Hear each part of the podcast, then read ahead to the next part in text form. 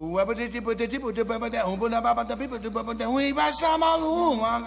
love jazz. Pela curiosidade, pela novidade. Une conception musicale unique au jazz. Feel the jazz music in a different way. Quelque chose qui n'a pas encore été joué.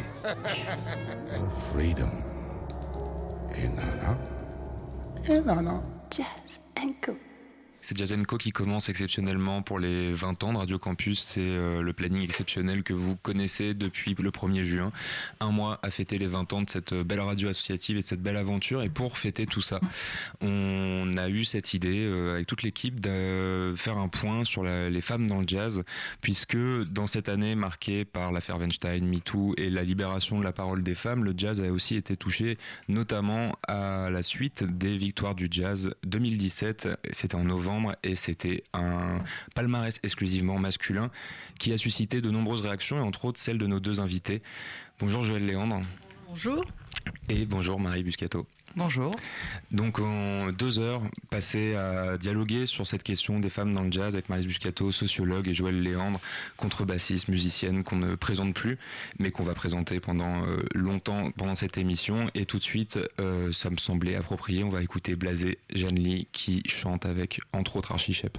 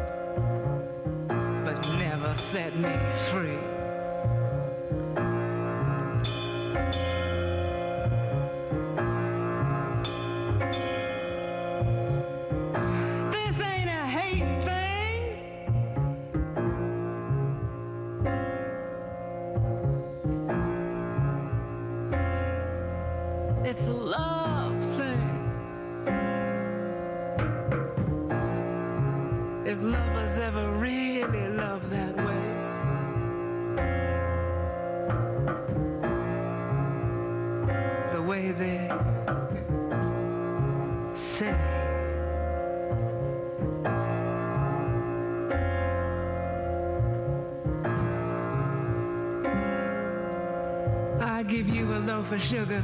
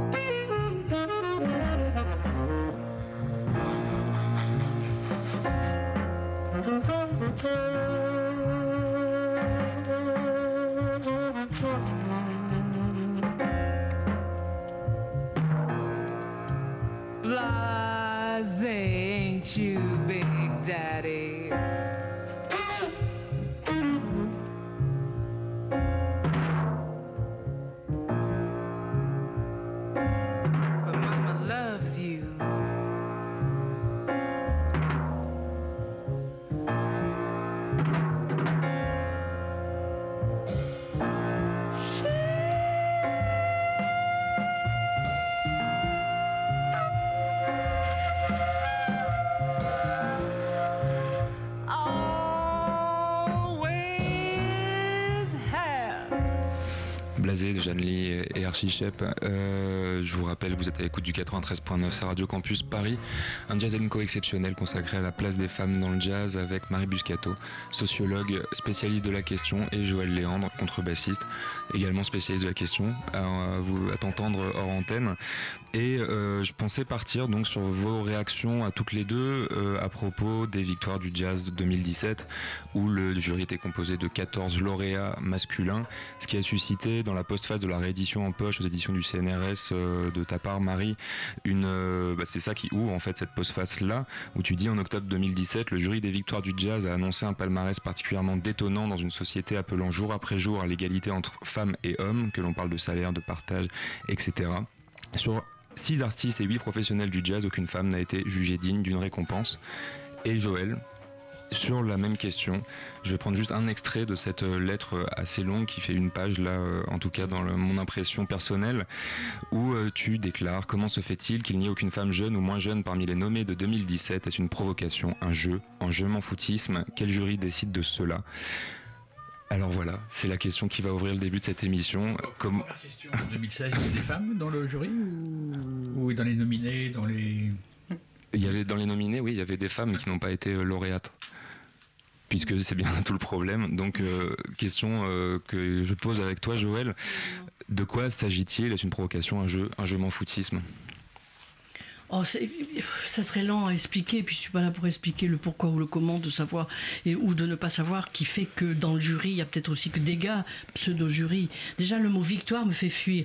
La musique, c'est pas un combat, on n'est pas sur un, ring de boxe. Euh, C'est déjà, déjà ce terme est idiot. Excusez-moi d'être direct, c'est complètement idiot. Donc, euh, la musique vaut plus que ça. Ça, c'est un phénomène simple à dire. Euh, Numéro 2, c'est que je suis sur les routes depuis plus de 40 ans et que j'ai observé, vous pensez bien, quand vous êtes dans des trains, des avions, dans des pays différents, vous vivez, j'ai autant vécu aux États-Unis, en Allemagne, au Japon. Voilà, c'est un parcours, d'autres en ont plus, d'autres en l'ont moins, il ou elle, voilà. Euh, donc j'ai observé tout ça. Et c'est vrai que cette lettre qui, qui était, je me vois sur ma petite table noire là de bureau, 84 rue Le Pic, elle était mûre, c'est comme un fruit mûr que je porte depuis tant d'années, parce que je le dis simplement, où sont mes sœurs encore et toujours sur les routes. Et puis c'est une réalité. On voit les résultats, les programmes. Quand vous finissez un gig, comme on dit, ou un festival, et vous avez le temps, vous lavez un peu les dents avant de vous coucher, et vous avez quoi? Eh ben, Vous ouvrez le programme, et encore sur un, deux, cinq ou sept jours de festival, vous comptez les filles, il va y en avoir deux ou trois sur euh, 50 ou 80 gars. J'ai rien contre les gars. J'ai appris euh, j'ai appris grâce, moi mes exemples ont été les hommes, hein, les contrebasses, les filles contrebasses, j'arrive en, en fin 60, euh, 69 à Paris, euh, vous voyez un peu le bazar, déjà une nana qui arrive avec sa basse, euh, bon bref, c'était encore pire. Donc j'ai appris d'eux, Euh, euh, sauf que nous on n'a pas de podium. Eux et vous donc, puisque je suis entouré de monsieur euh, de cette euh, soirée, euh, vous avez des podiums. Vous avez autant Bach, Beethoven, les philosophes, l'écriture, Mingus, autre chose, euh, Wells. Nous, on n'a rien. En gros, je parle de musique. On n'a rien. Donc, euh, moi, j'ai rien. J'ai beaucoup appris de, de- de- des gars, euh, mais, mais j'ai eu cette arrogance euh, euh, euh, de ne pas jouer une musique si elle n'était pas inventée par moi. Mais il a fallu que j'apprenne beaucoup. Cette grosse contrebasse à quatre cordes, très grave, très lourde, très chargée, très, hum, très belle. J'aime la contrebasse et que je désapprenne. Cette chose-là, je l'ai faite seule.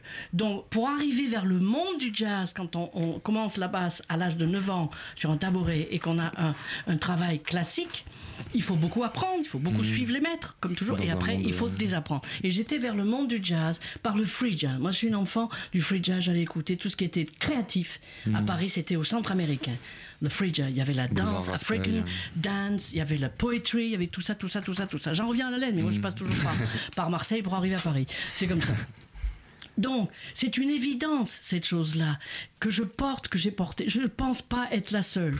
Mais c'était mûr au point de prendre le stylo et, et d'écrire cette chose Bah, C'est une aberration pour moi qu'au XXIe siècle, il n'y ait pas une fille au fin fond de, je ne sais, Lille, Bordeaux, euh, Aix-en-Provence ou Wells. euh, c'est faux.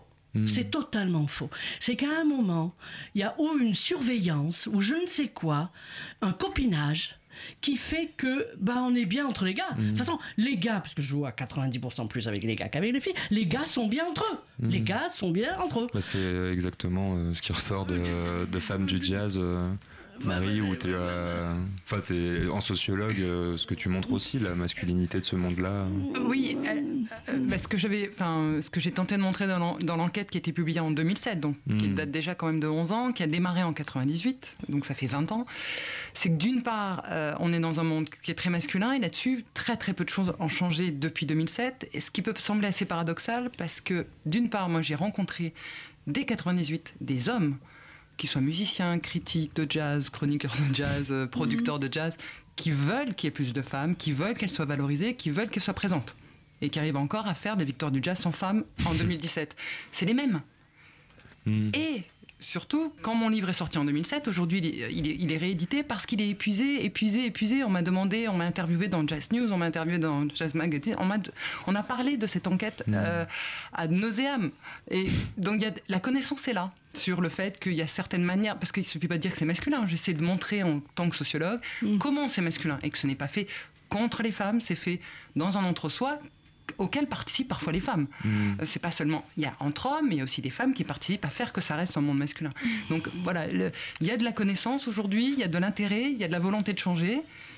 Et puis, on se rassemble, on fait un jury et on oublie toutes les femmes qui ont produit un Parce disque Parce que dans parce l'année. que c'est de l'amitié, parce que c'est du copinage, parce que c'est na- Parce que naturel. c'est dans le parce naturel, parce qu'on pense que naturel. le talent vaincra, parce que euh, d'une certaine manière, il y a tellement d'autres enjeux que celui-là finit toujours par être oublié. Plus ou moins volontaire, de manière parfaitement involontaire, mais de manière plus ou moins efficace. on Et en là, que- ça a été particulièrement efficace. Oui. C'est rarement aussi efficace, en tout cas depuis dix ans. Mm. Euh, effectivement, là, il y a eu quelque chose d'étonnant parce que depuis dix ans, il y a quand même euh, une tentative d'être un petit peu moins Mm. dans ce genre de réalités très, très, qui sont plus des réalités d'il y a 20 ans que des réalités d'aujourd'hui. Mm. De ne d'avoir aucune femme. Il n'y a plus un numéro, un numéro de jazz ou un- une, une émission de radio de jazz sans au moins un morceau d'une femme. Oui. C'est devenu. dit, euh, la postface, donc, qui est le seul texte de cette réédition qui euh, Mm. date de, de nos jours, enfin de Mm. 2018, euh, s'appelle 11 ans déjà, et pourtant presque rien n'a changé. Mm. Mais Donc, c'est vrai. Oui, C'est ça totalement reste. vrai. euh, suis d'accord. Très peu. Ça bouge Mm. très très peu. Alors moi je me pose une autre question. Les féministes vont me tuer. Est-ce que ça vient pas des filles? Savoir. Non, mais euh, euh, j'ai bien commencé la phrase. Elles vont peut-être me tuer. Euh, Est-ce que ça vient pas le fait que les femmes, en général, je vais être géné- voilà, je vais faire une généralité, euh, travaillent avec moins de persuasion. Les gars sont persuadés, le fait du nombre, le fait de l'histoire, le fait des siècles derrière. Il y a une force, c'est un moteur entre eux.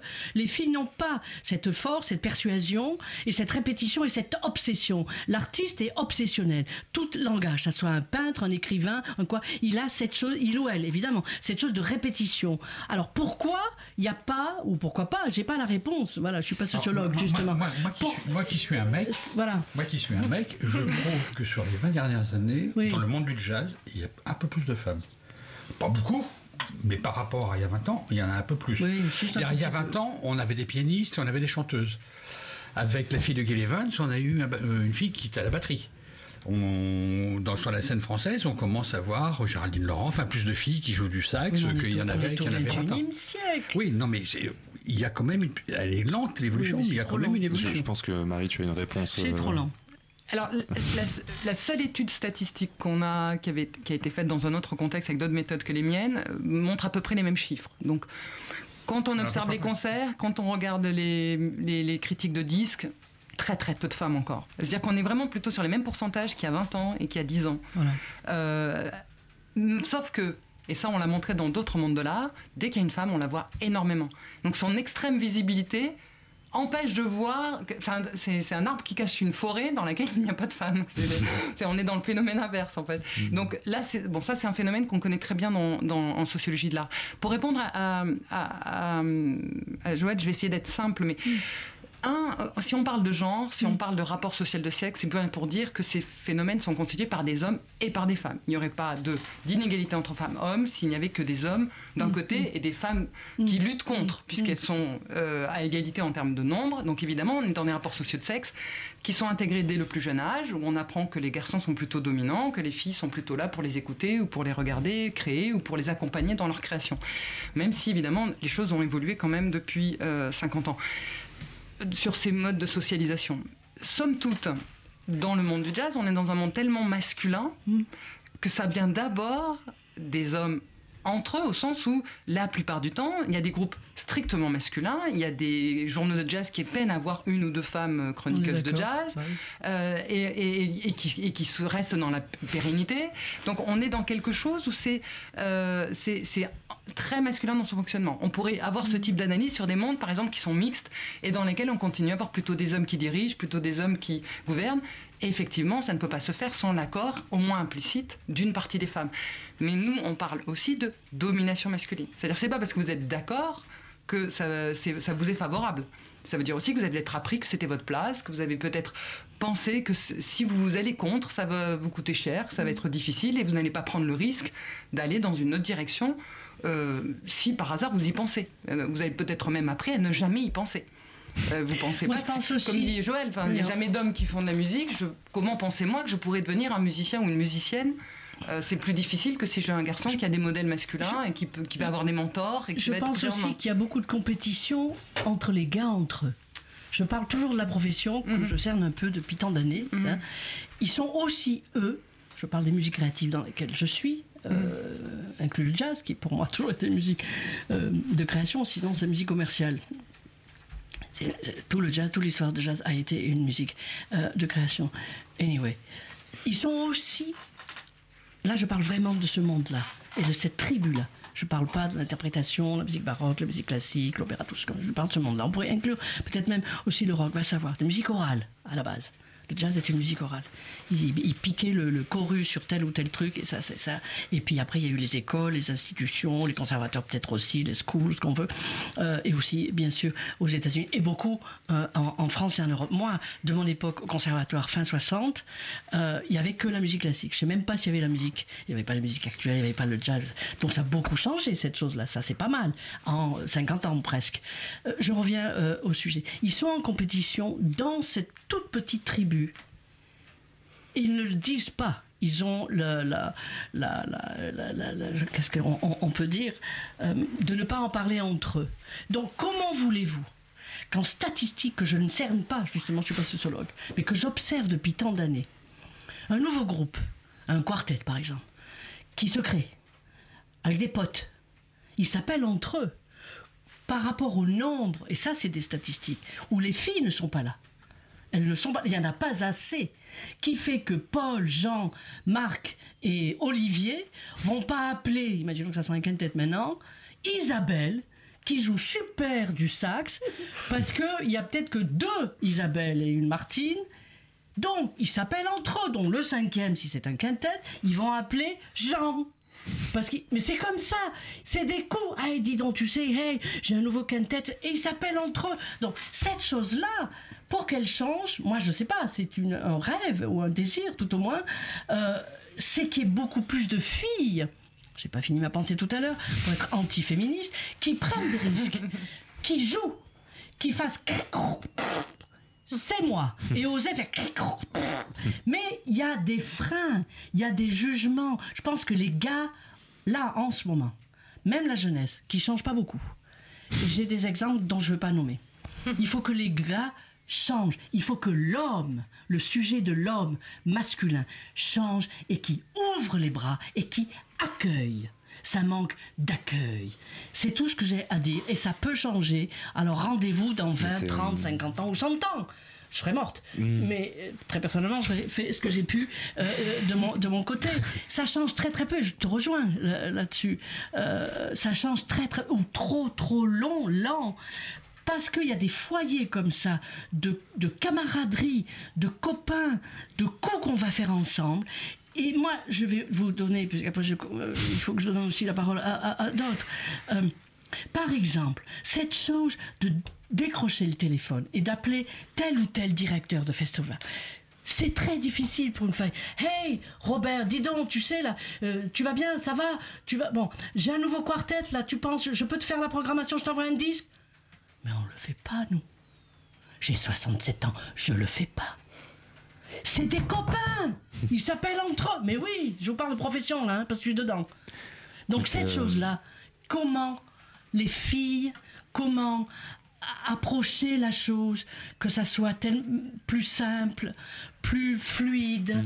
Bah, c'est beaucoup de choses que tu décris dans le livre, euh, de cette logique masculine, de socialisation. Alors oui, oui, c'est- enfin, c'est c'est un ensemble de choses qui sont Mm. tout à fait décrites. Peut-être pour re- revenir sur la, la littérature, enfin, on, a, on a la chance en sociologie depuis une vingtaine d'années d'avoir pas mal d'enquêtes empiriques qui se sont mises en place, euh, aussi bien sur euh, historique ou sociologique d'ailleurs, sur euh, l'accès des femmes dans les professions qualifiées ou supérieures, l'accès des femmes dans certains mondes de l'art, parce qu'il y a des mondes de l'art qui se féminisent, comme le- la musique classique, c'est beaucoup plus vite féminisé par exemple que le jazz, avec ses limites et ses freins, mais somme toute. Ce sont des interprètes, ça n'a rien à voir. Et ce vers, ouais, mais ce vers quoi on est en train d'aller en termes de conclusion, et euh, j'ai pas mal travaillé avec des collègues là-dessus, c'est qu'en fait, euh, non pas que tout peut être réglé par la loi, Bien sûr, euh, les choses doivent changer au niveau des individus, mais on est tellement dans, des, dans du naturel, on est tellement dans de l'évidence. euh, J'appelle mon pote parce que c'est mon pote, que j'aime bien jouer avec lui, qu'il est sympa et qu'il m'a invité la dernière fois. Donc, on est dans des choses qui sont tellement de l'ordre Musicalement, on s'entend bien. on s'entend bien musicalement. Voilà. J'ai rien contre cette personne,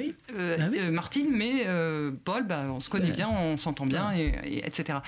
Et euh, que ce qui fonctionne le mieux, et ça a été démontré en politique, c'est plutôt euh, les quotas, les paravents. En musique classique, euh, Goldin and Rose ont montré aux États-Unis, du simple fait qu'on ait mis les paravents dans les six plus grands Mhm, orchestres mhm, états-uniens, on est dans l'interprétation. On pourrait se dire, c'est objectif, c'est évident.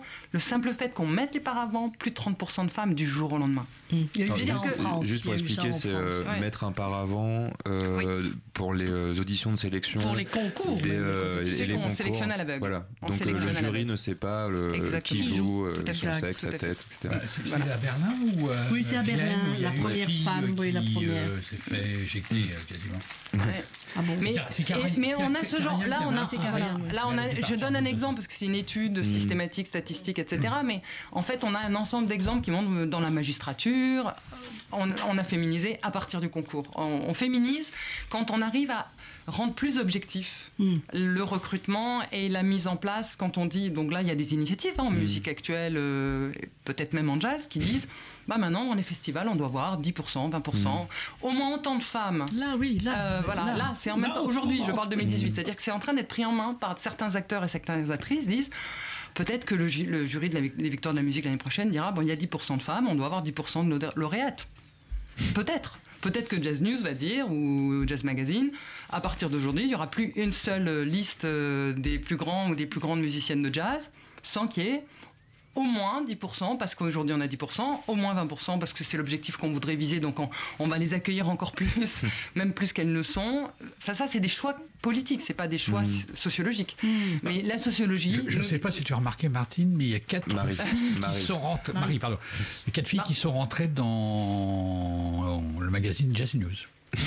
Comme chroniqueuse. Et ça a été d'ailleurs commenté dans l'éditorial. Oui, mais c'est ça, c'est ces changements-là qu'il faut, qu'il faudrait, pareil, qui des, directrices de, de festivals de musique de jazz même, des, des- voilà, des productrices de disques, il n'y a pas ça. Ça Et- aussi. Mais oui, ça J'ai ouvrirait. demandé toi, puisque là on va Euh, écouter, euh, euh, on va écouter ta musique donc avec euh, le Tiger Trio. C'est euh, un enregistrement tout récent chez Rogart, Mm. enregistré par Jean-Marc Foussa. Était dans un trio féminin avec euh, Myra Melford au piano et Nicole Mitchell euh, aux flûtes. Et euh, est-ce que c'était une réflexion Enfin, est-ce que c'est quelque chose que vous avez décidé On veut être que des filles, puisque tu parlais de cette ambiance masculine, ou c'est juste Non, pas euh, du tout, non. Euh, euh, euh, euh, Nicole Mitchell, je joue avec elle euh, en duo et avec d'autres groupes depuis plus de 15 ans. Euh, j'ai vécu aux États-Unis, Mm. j'ai j'ai été visiting professor, j'ai reçu une chaire à Mills College pour enseigner. Moi, je n'enseigne rien. Non, oui, on s'en fout, c'est passé 2002, 2004, on s'en fout pas. 2002, 2004, 2006, la composition et l'improvisation. Et j'ai rencontré Mira Melford là. J'avais jamais joué avec Mira. On a eu l'occasion de faire un, un jam, on appelle ça Mm. un gig, euh, un appartement. Mais je connais surtout et assez bien euh, euh, Nicole. Non, ce qu'il faut dire, c'est qu'en Europe, euh, euh, avant ce nouveau trio, je dirais, je joue pas qu'avec des filles, c'est même un peu, pas exceptionnel, mais un peu nouveau. Il y a les Diaboliques. Ça fait 33 ans qu'on joue Irene Schweitzer au piano et Maggie Nichols, la Scottish, elle n'est pas anglaise, elle relève bien, la chanteuse. Donc on a ce trio depuis, depuis plus de 30 ans. Donc c'est pour moi aussi fluide, intéressant, différent ou pas. Je fais pas beaucoup de différence. Si les musiciennes, les musiciens, on s'entend, ça rejoint ce que tu as dit. euh, nos potes, nos potesses, on aime jouer avec et on, et on joue avec. Donc c'est pas exceptionnel. Hein, c'est Mhm. pas exceptionnel. Euh, on aura une grosse tournée en octobre. On, on fera le festival de jazz de Strasbourg cette année, enfin l'automne qui arrive. Voilà, mais à, à 80% euh, et peut-être 90, je joue avec les gars. C'est, c'est- Mhm. qui aiment bien jouer avec moi d'ailleurs parce ouais, jouer avec On comprend. Enfin, je sais pas. Et on comprend bien pourquoi euh, à vous entendre. Et si on a le temps, on écoutera peut-être le féministe Improvising Group des années 70 pour parler des premières, euh, premiers exemples de ces groupes euh, féminins. Mais tout de suite, on va écouter ta musique, donc avec Mira Melford au piano et Nicole Mitchell au flûte. C'est Heavy Hail sur l'album Unleashed du Tiger Trio.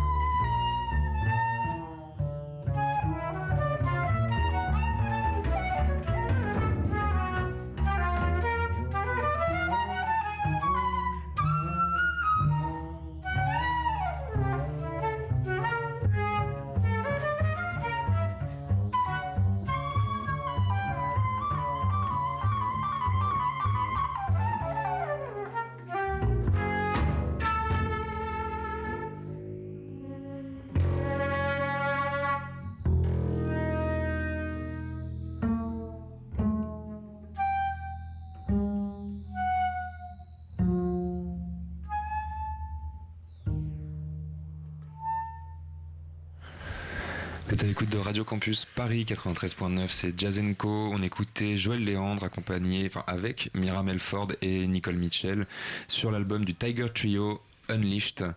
Et euh, justement, puisque ça va nous amener à la, chronique d'Hélène qui est parmi nous ce soir. Bonsoir. Euh, Joël, tu as dit tout à l'heure que en tant qu'instrumentiste, que musicienne, que jazzwoman, tu avais euh, en fait une sorte de déficit par rapport euh, à tes collègues masculins de, podium, pour reprendre ton mot, euh, féminin. Il y a ce manque d'exemples en fait. Oui, je sais pas si c'est un déficit, mais en réalité c'est historique hmm. dans ces musiques-là. Alors il y a peut-être moins, je suis pas spécialiste, il y a peut-être plus maintenant de, femmes peintres, de femmes philosophes, il y, a il y a presque une parité de femmes chorégraphes. mais en musique, ces musiques-là écrites, je parle pas de l'interprétation. Quand on joue du Beethoven, Prokofiev ou Stockhausen, on interprète, il y a un filtre, il y a un pupitre, c'est pas ta musique, tu, c'est notre relation, c'est notre travail. Dans ces musiques, quand on écrit sa musique, quand on la compose, quand on a ses bandes et tout, euh, c'est, c'est, trop peu. Voilà, mmh. donc euh, euh, oui, on n'a pas d'exemple. Mmh. On doit créer, si on a cette singularité, l'invention de soi, ça s'appelle, tout simplement. C'est du temps il faut désapprendre. Et puis il faut re-malaxer tout ça et, inventer. Euh, on est effectivement euh, très très très peu. Hmm. Euh, voilà. Ce que je dis est d'un classicisme, je ne sais pas. Sociologiquement, dans la formation des instrumentistes, des musiciens et musiciennes que tu as rencontrés, c'est une question qui est apparue, le fait que dans le, enfin, voilà, cette espèce de panthéon mainstream du jazz, il y a une présence féminine très rare. En fait, beaucoup beaucoup moins que dans les études sur la musique classique, euh, à mon avis en partie parce que ce que j'avais montré, c'est que euh, les femmes qui étaient là professionnellement dans les plus jeunes âges avaient finalement été particulièrement adaptées à la situation. C'est-à-dire elles étaient plutôt sursocialisées, surscolarisées, enfin un peu comme Joël qui a fait un conservatoire, qui a des, d'énormes compétences techniques, mmh. instrumentales et qui, d'une certaine manière, peut porter en partie. Il y avait d'autres d'autres ressources familiales mmh. ou personnelles euh, qui peuvent faire que euh, au démarrage, c'est pas à ces moments-là, pour ces personnes-là qui sont particulièrement adaptées, finalement, qui ont réussi à trouver une place, que vont se jouer le plus de, difficultés. Mmh. C'est plutôt au fil du temps. Euh, quand il faut commencer vraiment à avoir des, réseaux qui fonctionnent, des mmh. gens avec lesquels on travaille régulièrement, on les appelle, mais aussi ils nous appellent, on monte des projets ensemble, on obtient des financements, et il faut pérenniser l'activité en France que là, les femmes se retrouvent, même pour les plus reconnues, même pour les, hmm. celles qui ont été le plus à l'aise au démarrage, en difficulté parce que c'est comme si ça n'embrayait jamais en fait. Hmm. Euh, malgré toutes ces ressources familiales, personnelles, scolaires qu'elles peuvent avoir, hmm. qui les ont rendues particulièrement performantes et que D'autres qui ne les avaient pas ne sont pas, n'ont même pas imaginé essayer en fait. Bah, c'est ce que tu montres très bien dans le dans le livre, donc euh, Femme du jazz, puisque je suis pas sûr de l'avoir cité euh, depuis le début de l'émission, qui vient d'être publié euh, donc la, collection Biblis aux éditions du CNRS. c'est en fait il faut une dizaine d'années pour les jazzmen et jazzwomen pour s'insérer complètement dans le monde social du travail du jazz, et que en fait c'est à, l'issue de ces dix années que la plupart des femmes rencontrent des difficultés. Oui. Alors pour rebondir quand même sur un point qu'a donné euh, Joël et qu'on peut réintégrer dans l'économie du jazz, c'est très dur pour les hommes et pour les femmes. Donc c'est très concurrentiel, mmh. c'est très compétitif. On sait, euh, par exemple, grâce à des travaux statistiques faits par Philippe Poulongeon, qu'il y a une personne sur deux qui a essayé d'être professionnelle en musique, je parle même pas de jazz, qui va s'arrêter au bout de deux ans. C'est-à-dire que c'est des mondes, mais on, fait, on, a, on a les mêmes constats en théâtre, on a les mêmes constats dans les arts visuels. C'est-à-dire qu'il y a beaucoup plus d'aspirants et d'aspirantes que de place. Donc toute la difficulté pour moi qui travaille sur les rapports femmes-hommes, c'est jusqu'où ce qui arrive aux femmes est particulièrement difficile, sachant que les hommes mmh. en bavent aussi beaucoup et sont dans la concurrence, la compétition, la saturation, avec des périodes à vide. Donc comment moi je peux distinguer euh, une situation qui est effectivement beaucoup plus difficile pour les femmes que pour les hommes, alors même que c'est très dur pour les hommes? Bah, C'est là, c'est par la comparaison. Dire que je... et, ce qui a été par exemple frappant, c'est quand je compare des jeunes hommes qui finissent par arriver à devenir professionnels et des jeunes femmes qui finissent par arriver à devenir professionnelles, donc ces gens qui n'ont pas abandonné, mmh. les femmes sont en moyenne plus scolarisées, plus, elles ont plus de ressources familiales, elles ont plus d'habitude à travailler avec des hommes que non évidemment à travailler avec des femmes puisqu'ils n'en ont pas besoin pour opérer dans ces milieux, etc. etc. C'est-à-dire qu'on a des, femmes que j'ai nommées sursocialisées. Et passé 30-35 ans, c'est dur pour les hommes et pour les femmes de se maintenir, de se pérenniser, de continuer à garder aussi l'énergie créative. C'est, c'est, on est sur les routes, euh, on a des horaires de fou, on a un mal fou. euh, tous- tous les ans, on n'est pas sûr de, de- de gagner sa vie avec ce métier, même pour les plus reconnus. Et pour les femmes, même en se battant, elles vont avoir encore plus de difficultés que évidemment. les hommes. Voilà. Mm. C'est ça sûr. que c'est dans la comparaison que c'est que c'est établi pour moi, sachant que c'est dur pour tout le monde. Et ça joue aussi dans le fait que ça change si peu. C'est-à-dire que si ça change si peu, c'est que toujours, bon, ouais, très bien, c'est dur, euh, mais c'est dur pour tout le monde. Mm. Comment, euh, enfin, on n'a on n'a pas une règle où on calcule, euh, c'est deux fois plus dur pour.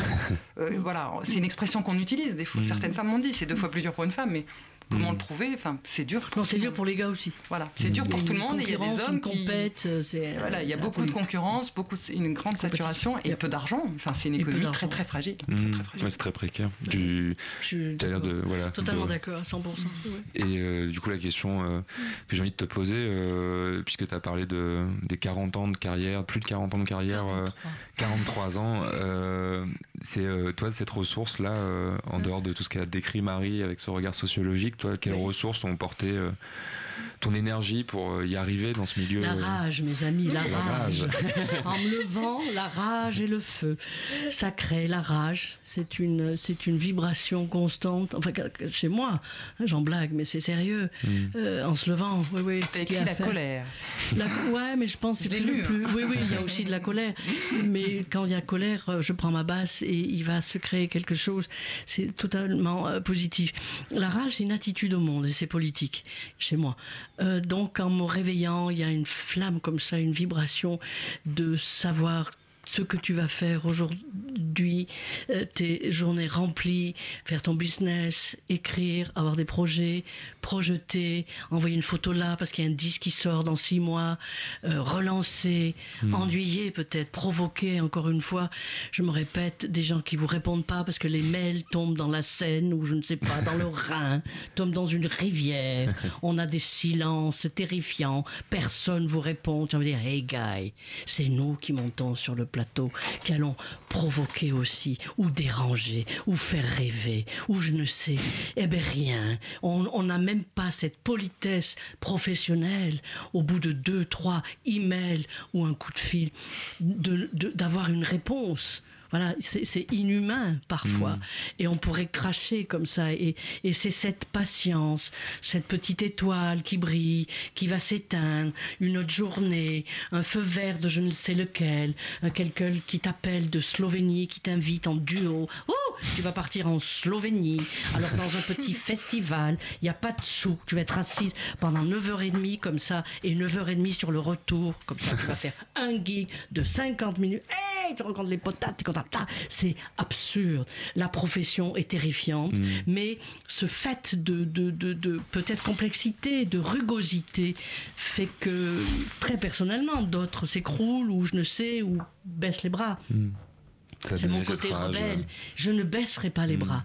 Euh, et J'irai jusqu'à ce que l'artiste, euh, voilà, il, un moment, il est malade, elle, il tombe, tombe, et s'arrête comme un peuplier, comme ça, je sais pas quoi, un platane chez moi. En Provence, il y a beaucoup de platanes. Et on est fait pour ça, mais c'est coriace. C'est très coriace. Mais c'est aussi savoir à un moment où on pose les pieds. Je sais très bien où j'en suis, dans le sonore, dans le monde sonore, dans ces musiques chambristes, parce que l'improvisation et un certain jazz mais est un sujet petit, dans de petits ensembles d'écoute, dont je n'ai pas une attitude diva à- en attendant les grands plateaux. Non, mais tout est dans tout à un moment. Donc il faut savoir aussi ce qu'on joue, ce qu'on a fait, ce qu'on a défriché ou déchiffré pour arriver devant un public et parler de cette petite chose-là qui passe au travers de nous. Vous savez, on est des éponges. Nous sommes des éponges. Et tant pis si c'est pas les grandes colonnes Maurice ou si j'ai pas le théâtre des Champs-Élysées ou quoi. Parfois, je me dis, j'ai l'énergie, la colère, justement, ou la rage, de passer dans les grands. Mais c'est les gens qui ont les oreilles pour nous. Ils décident pour nous. Les directeurs de festivals nous proposent pour this kind of music, pour cette sorte de musique. Alors, ces sortes de musique, qu'est-ce qu'elles ont? Elles puent des pieds, ces sortes de musique? Qu'est-ce qu'elles ont, ces sortes de musique? Alors, on nous donne des petites salles pour ces sortes de musique. Alors, on va jouer quand on a une énergie, une très grande énergie. Je suis 150 éléphants multipliés par des millions. C'est ainsi, c'est c'est mon caractère. Ah non, non, alors on nous donne pour ces sortes de musique des petites salles de 100 ou 120 personnes. Mais je peux jouer devant 500 personnes. Ah, mais les organisateurs, et certains, je ne veux pas nommer, je pourrais nommer, ont les oreilles pour ces 120 personnes. Ça veut dire ils ont 240 oreilles.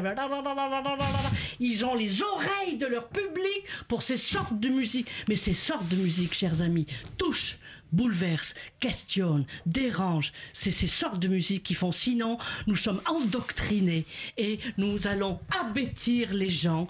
Et ben peut-être dans mon petit parcours, j'aurais essayé de réveiller, il y a beaucoup de gens qui dorment, vous savez, de réveiller ou d'éveiller les gens avec mes Mais petits je pense sons. pas que nos... je pense que nos auditeurs, nos auditrices ne dorment pas. chers, euh, chers amis, vous êtes à l'écoute de Radio Campus Paris 93.9, c'est la rage de Joël Léandre. Et Les, Philippe. les directeurs de festivals ont tous peur. Il faut qu'ils remplissent. Ils ont la municipalité qui est derrière. Parfois, il y a des actionnaires. On sait. Donc, ils, ils, euh, On sait. Philippe ne fait pas dans cette émission de mansrupting en plus avec l'animateur. tu vois. Euh, mais on parlait des influences et, euh, et Joël, euh, c'était euh, très éloquent. Et euh, Hélène, t'as prévu de nous parler d'une grande, euh, une grande jazzwoman, grande pianiste de l'histoire du jazz, qui a commencé sa carrière avec Parker, avec tout le monde. Ouais, tout à fait. Je vais vous parler de Marilou Williams, qui est née en 1910. Elle commence à jouer très très jeune au piano et alors qu'elle a à peine 10 ans, elle est déjà surnommée Little Piano Girl. Elle entame des tournées aux États-Unis et elle se marie déjà à l'âge de 16 ans avec le saxophoniste John Williams. Euh, C'est en découvrant Lovie Austin, donc une pianiste aussi euh, assez oubliée, hein, on peut dire, euh, qu'elle a eu envie vraiment de faire ce métier. Elle dit Je n'ai rien écouté du concert quand j'ai vu Lovey Austin. Mon attention était totalement focalisée sur elle, la pianiste du groupe. Elle était assise, jambes croisées au piano, écrivant de la musique de sa main droite et accompagnait le groupe avec sa main gauche pleine de swing. Impressionnée, je me suis dit Marie, tu feras ça un jour. Déjà, ça annonçait euh, le fort caractère et la forte personnalité de Marie-Lou Williams. Elle aura l'occasion de jouer aux côtés de Fats Weller, entre autres. Euh, elle fera des arrangements pour Duke Ellington et euh, même pour Benny Goodman qui va lui proposer un contrat d'exclusivité qu'elle refusera parce qu'elle préféra garder son indépendance. Alors, très vite soucieuse d'obtenir une autonomie euh, justement dans ses orientations musicales, elle va quand même devoir attendre 1942 pour commencer à travailler sous son nom. Euh, c'est une des premières femmes au milieu des années 40 à lancer une émission comme nous à Jazz Co euh, avec plein euh, d'interviews de ses collègues musiciens. Ça s'appelait le Marilou Williams Piano Workshop. C'était toutes les semaines. Et en 1956, elle décide de se convertir au catholicisme. Ça va être un vrai tournant dans, dans sa vie. Et elle décide de consacrer son énergie aussi euh, dans une fondation euh, pour aider les musiciens à surmonter leur addiction à la drogue. Et ses compositions vont être de plus en plus empreintes de blues et de gospel, alors qu'auparavant, elle était assez connue euh, pour euh, être euh, douée en matière de ragtime, de boogie-woogie. Et entre 54 et 57, elle se retire de la scène pour se consacrer pleinement à la foi catholique et se vouer à des causes humanitaires. Et c'est parce que Dizzy Gillespie insiste lourdement en 1957 euh, qu'elle reprend à jouer au Newport Jazz Festival. Euh, inutile de préciser que c'est une des premières femmes à fonder son propre label aux États-Unis au début des années 60. Euh, Philippe va nous parler plus tard d'ailleurs d'un autre label. Mais une des premières femmes, c'était Mary-Lou Williams, ça s'appelait Mary Records. Elle a eu donc ce- cette passion du partage et de la transmission un peu durant toute sa vie et surtout à la fin de sa vie, euh, notamment à Durham où elle est décédée en 1981 après avoir enseigné euh, pendant très longtemps à l'université de Durham euh, la musique et après avoir partagé sa passion. Alors, je voulais insister quand même sur cette euh, chronique sur Mary-Lou Williams, sur le fait qu'elle était extrêmement respectée et intégrée dans le milieu du jazz et le milieu musical euh, de manière plus grande. Euh, elle est passée de Little Piano Girl à The First Lady of Jazz, c'est comme ça qu'on l'appelait. elle a eu un respect énorme de ses confrères masculins car aussi elle les soutenait, elle partageait énormément, elle avait un rôle de mentor pour eux et elle était aussi musicalement douée. Euh, elle ouvrait aussi un peu les portes euh, de sa maison, euh, comme l'a fait Panonica plus tard. elle était considérée du coup comme la mère du bebop. Elle a été aussi, elle a eu ce nom-là, de Mother of Bebop, pour Monk, Charlie Parker, Bud Powell, entre autres. Elle était plus âgée aussi, mais elle avait vraiment cette figure euh, protectrice pour eux. Et euh, elle a finalement atteint un statut que beaucoup de femmes dans le jazz ont désiré. Et elle, elle-même, elle, elle disait l'avoir bien vécu. Elle disait personne ne s'attendait à voir une femme assise sur scène avec 18 hommes. Quand j'étais avec Andy Kirk dans l'orchestre, on ne me disait rien parce que tout le monde devenait fou quand je jouais. C'était à l'époque où je commençais à jouer avec une main gauche puissante comme Fats Weller. Et on pensait que c'était incroyable qu'une femme fasse ça. Voilà, c'est aussi elle qui a eu la première l'audace de constituer un groupe uniquement constitué de jazz women en 1946 avec le Marilou Williams Girls Stars. Il y en a qui sont pas d'accord à cette table apparemment, on pourra en reparler.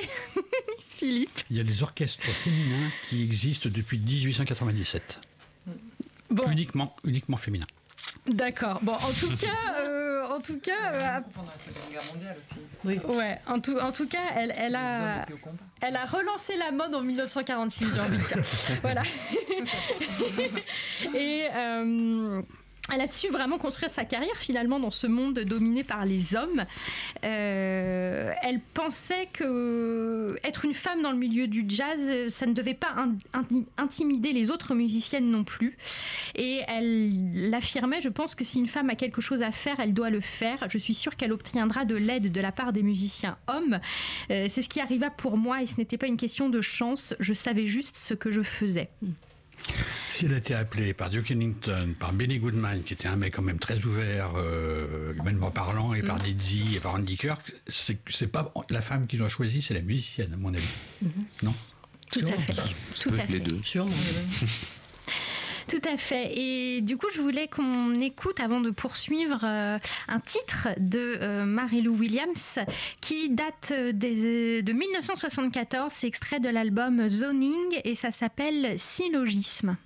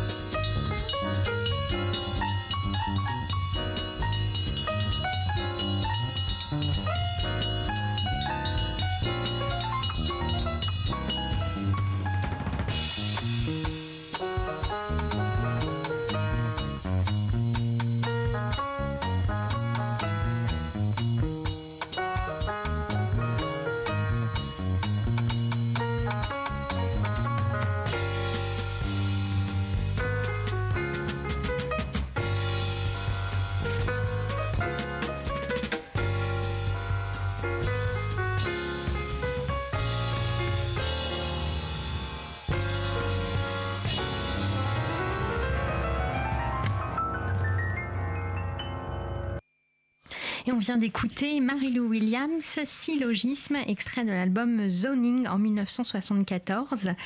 Euh, pour continuer sur euh, Marie-Lou Williams, euh, on a dit donc qu'elle était énormément respectée et intégrée dans le milieu euh, musical, d'un point de vue musical, mais elle n'a pas échappé aux difficultés liées au contexte social et artistique. Euh, Marie-Lou Williams, euh, ça reste une femme euh, noire née en 1910 aux États-Unis et euh, même si lorsqu'elle jouait, euh, euh, elle était considérée comme un homme, comme une, interlocutrice qui comptait sur scène, la situation était différente lorsque euh, elle était off stage, hein, en coulisses. Et comme Ethel Waters ou Billie Holiday, pour ne prendre que ces exemples-là, elle a finalement commencé à jouer du piano très tôt, mais pour une raison assez simple, parce qu'elle devait, subvenir aux besoins de sa famille alors qu'elle était encore enfant. Et euh, elle, on peut dire qu'elle n'a elle a, elle a pas vraiment vécu son enfance. Elle a travaillé tout de suite, elle a été en tournée et elle est devenue une femme avant même d'y être préparée. Euh, elle, même Linda Dahl, en fait, qui euh, a écrit l'unique biographie de Mary-Lou Williams, qui s'appelle Morning Glory, euh, évoque aussi euh, les mariages ratés, la consommation de drogue, les violences physiques aussi qu'elle a eues dans ses relations avec les hommes, ou même les différentes luttes auxquelles elle a dû faire face dans l'industrie du jazz, puisque elle a dû euh, lutter pour obtenir euh, les droits sur sa propre musique. Euh, elle a dû faire face à des épisodes répétés de racisme aussi, et notamment aussi à des, des épisodes concernant les restrictions de droits auxquelles ont été soumis les Afro-Américains. Donc elle, elle-même qui évoluait dans ce milieu-là du jazz et dans ce contexte historique, pousse à dire justement euh, à Linda Dahl que Mary-Lou Williams n'était pas aussi acceptée qu'elle ne le pensait dans le club très fermé des garçons du jazz. Euh, en ce qui concerne sa vie privée, j'ai trouvé peu d'informations. Euh, J'en ai, déduit qu'elle n'avait pas d'enfant. Elle a eu un second mari, un trompettiste, Harold Baker, mais du coup, bon, et ça. Ça peut aussi expliquer peut-être aussi euh, le fait qu'elle n'ait pas eu d'enfant, qu'elle est devenue the mother of bebop, donc euh, une mère euh, pour tous ses collègues, pour tous ses autres musiciens. Le fait qu'elle ait voulu aussi se consacrer énormément à la pédagogie, euh, qu'elle a eu ce besoin de transmettre à la fin de sa vie euh, quand elle était enseignante. Bon, voilà, on, on peut, on peut souligner aussi cette, euh, cette partie de la vie de Mary-Lou Williams. Moi, j'ai quand même envie de, de rester sur une, une, le fait que c'était une forte personnalité et qu'elle a mené tous ses combats avec distinction et pugnacité, comme l'a écrit Marie Buscato dans Femme du jazz. Et euh, c'est vrai qu'on peut constater que peu d'hommages aussi lui ont été rendus. Ça, commence à, venir euh, au fur et à mesure. Il y a eu Dave Douglas en 2000, il y a eu Jerry Allen en 2006 qui a fait un super album qui s'appelle Zodiac Suite Revisited. Donc Zodi- Zodiac Suite, c'est l'œuvre de Mary-Lou Williams et je mettrai un extrait sur le podcast en ligne de, de l'émission Jazz Co. Et euh, il y a un film qui lui a été consacré en 2015, euh, Mary-Lou Williams, The Lady Who Swings the, the Band. Voilà. Merci Hélène pour cette chronique euh, bien, euh, bien synthétique sur cette grande dame du jazz. Et moi, ce qui me frappe pour revenir au, au débat qui nous occupe, je vous rappelle qu'on est à l'écoute de Jazz Co, Radio Campus Paris, le 93.9. On est en compagnie de Marie Buscato, sociologue, auteur de Femmes du jazz, qui vient d'être publié en, en édition de poche, et de Joël Léandre, contrebassiste. Euh, musicienne, voilà, improvisatrice. Et ce que j'ai envie de dire à partir de ta chronique, euh, Hélène, c'est euh, quelque chose sur lequel vous insistez toutes les deux à votre façon, mais c'est euh, les, femmes qui, qui parviennent à percer dans le milieu du jazz sont souvent des sacrées nanas. Donc dans Femmes du jazz, c'est ce, le terme que tu emploies, Marie. On pourrait dire des grandes gueules, c'est un terme qui revient aussi. Et Mary Williams, c'était un peu ça finalement. Et c'est encore le cas aujourd'hui. Marie? Euh, sacré nana, c'est un, terme indigène, comme on dit. C'est-à-dire que c'est une expression que j'ai entendue euh, qui, dans la bouche de certains ou de certaines. Oui, effectivement, c'est pas toi qui Et c'est à partir de. Mais qui reflétait bien euh, cette idée qu'a incarné d'une certaine manière Joël dans, Pourquoi je suis là Parce que j'ai la rage, mm. parce que je, je me bats. C'est qu'effectivement, puisque c'est difficile pour les hommes comme pour les femmes, donc les hommes et les femmes, de manière qui se maintiennent et qui arrivent à créer dans le jazz dans le temps, euh, je crois que si on faisait la chronique d'un homme de la, même période mmh. de Mary Lou Williams, il vit du racisme, il vit de la violence, mmh. et il se bat et mmh. il vit contre, contre les addictions, etc. Donc on est dans une société dans laquelle les hommes et les femmes ont ce type de vécu. Dans notre société, c'est un autre type de vécu, mais il y a, il y a des difficultés. Pour les femmes, disons que comparativement aux hommes, c'est encore plus dur. Donc effectivement, celles qui se maintiennent, celles qui restent, elles doivent avoir encore plus de, de, courage, de volonté. Alors ça peut prendre la forme de grande gueule euh, pour certaines, euh, en tout cas c'est ce qu'on va dire d'elles, mais pour d'autres, ça va être de la persévérance qui va être euh, plutôt très très discrète. Mm. Euh, enfin, moi, j'ai rencontré certaines de ces femmes qui font preuve d'une très grande pugnacité, euh, qui ne parlent pas pendant une heure d'affilée sans aucune difficulté avec quatre mecs autour. Mm. Euh, voilà, ça veut hein, il y, y, a les deux. Et d'ailleurs, j'avais travaillé par la suite à la demande de collègues sociologues sur ben, qu'est-ce qui fait qu'il y a des femmes qui arrivent quand même à être leaders. Ben, elles vont plus souvent que les hommes être attendre que les choses se passent, se mettent en place, pas nécessairement justement prendre un rôle dit masculin, socialement construit comme masculin en tout cas, où on mm. s'affirme et on parle haut et fort, etc. Donc c'est une partie des femmes qui vont prendre cette posture, mais une, bonne, une autre partie des femmes assez, assez importante euh, va être dans la pugnacité, dans la ténacité, dans la persévérance, mais pas nécessairement dans l'expression forte euh, mm. et, massive euh, verbalement, on va dire, ou voire physiquement. Ce qui était le cas de Marie-Lou Williams, hein, d'ailleurs, qui oui, était de ce que j'ai compris, de ce que j'ai compris, voilà, du point de vue, d'un point de vue de sa personnalité, ouais. Je parlais plus de sa réalisation, effectivement. Et euh, et toi, Joël, euh, quand tu entends Marie parler d'être une masculine comme ça, c'est des choses que toi, tu as ressenties Tu as senti des sortes d'injonctions tacites à, adopter des, des façons de faire, des, façons de se socialiser euh, masculines dans ce monde qu'on décrit depuis maintenant une heure?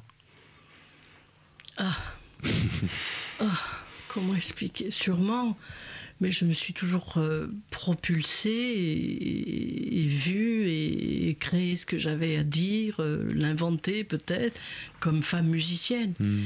Euh, mais j'ai rapidement observé, ne serait-ce déjà que cet instrument, qui est soi-disant plus masculin, c'est une aberration aussi. Ça, c'est, on va, on peut, on peut, fouiller aussi qui, ces fameux instruments nobles ou non nobles, c'est qui dépendent après d'une certaine écriture, mon cher roi et reine, monarchie, pays d'où nous venons.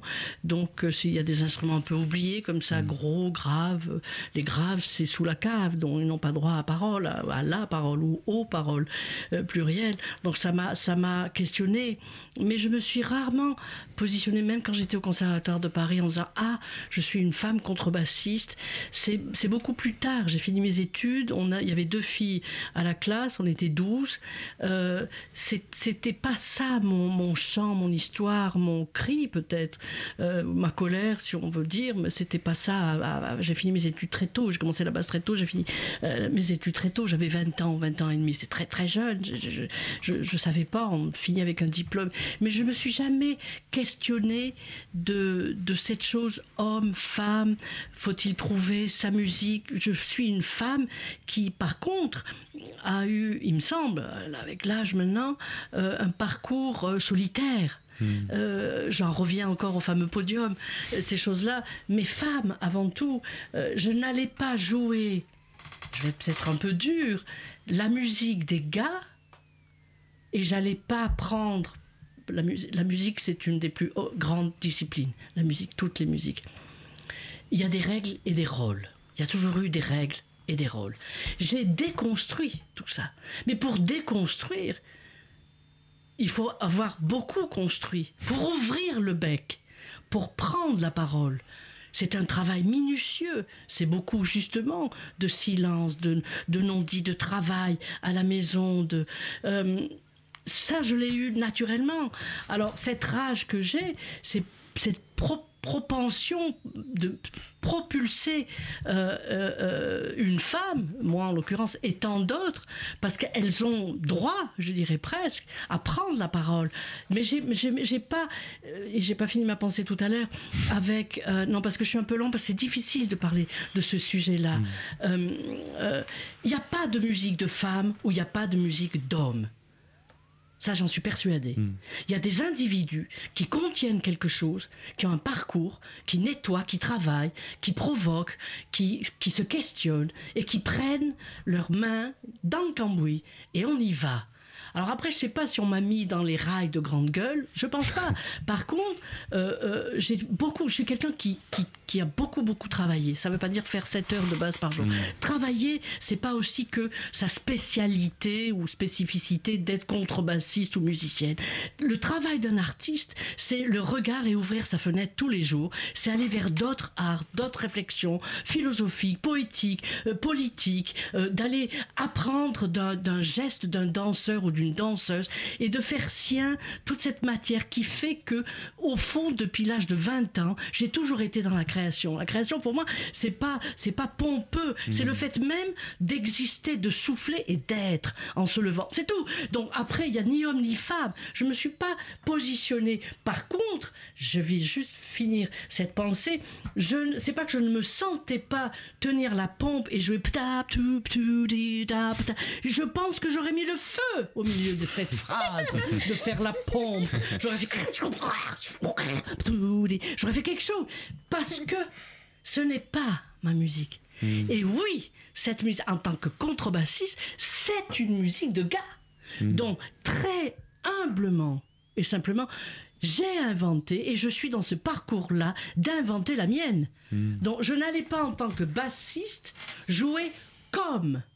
Par contre, si Joël Léandre joue cette contrebasse, on va peut-être reconnaître Charlie Eden, Dave Holland, Barry Guy, Bar Phillips et Joël Léandre. C'est-à-dire qu'à un moment, le musicien, il a cette singularité, il a son son. Le son, c'est la musique. Le reste, c'est du blablabla. Tout, on peut faire la relation. Ça, on va savoir que c'est du Vivaldi. Je vais loin. hein. Ça, c'est du Miles Davis. Ça, c'est du Derek Bailey. Ce n'est que ça. C'est la singularité d'un individu. C'est tout. Et ça pourrait être pour tous les arts et en général pour le, le, day life, de l'homme qui marche ou la femme qui marche. euh, hein. Donc, c'est pas un sujet homme-femme. Je me suis jamais positionnée d'être une femme contrebassiste par rapport à un homme contrebassiste. Par contre, dans son, son vocabulaire, euh, cette création que j'ai toujours été naturellement, c'est, je sais pas, merci papa, maman, je sais pas quoi, les dieux, autre chose, je sais pas, l'aventure d'être.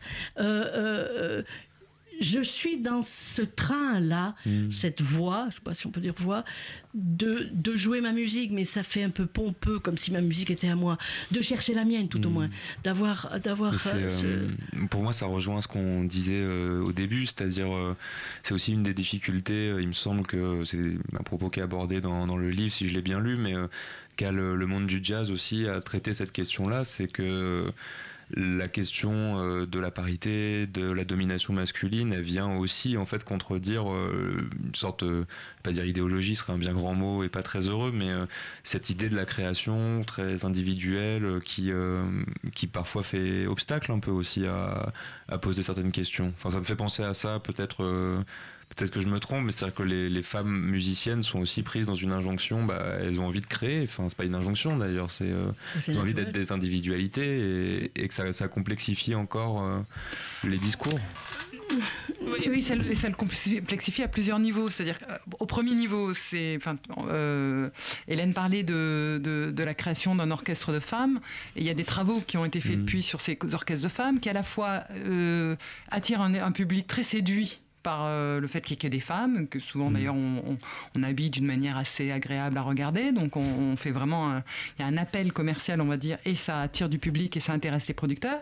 Et s'associe au, au simple fait que ce soit des femmes entre femmes à du dénigrement qui peut être euh, implicite ou explicite. Donc il y a des travaux qui ont montré sur des critiques de jazz euh, de l'époque euh, qui, qui dénigrent.